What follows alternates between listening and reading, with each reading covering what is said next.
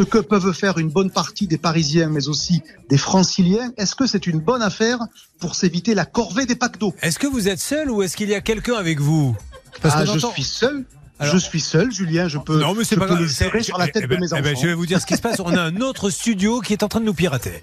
Alors, je ne sais pas si c'est quelqu'un du groupe RTL ou si c'est une autre radio, mais on entend derrière nous, je vous assure, une autre radio. D'ailleurs, je, je, vais vous raconter un truc, Armel. Je suis sûr que vous n'en avez jamais entendu parler. Je vous jure que c'est vrai. Je n'ai horreur de jurer. On a fait un cas il y a très très longtemps, quand on était sur une autre chaîne, d'un monsieur qui avait une dent et c'était une, une, sorte de couronne, eh bien, figurez-vous que, mais on a fait la démonstration, ne me prenez pas pour un idiot, je vous assure que c'est vrai. Sur, au sommet de la Tour Eiffel, Olivier, il y a des émetteurs radio, vous savez. Oui. Eh bien, la radio ressortait dans sa dent. non. Donc, il avait dans la bouche un grésillement et il entendait.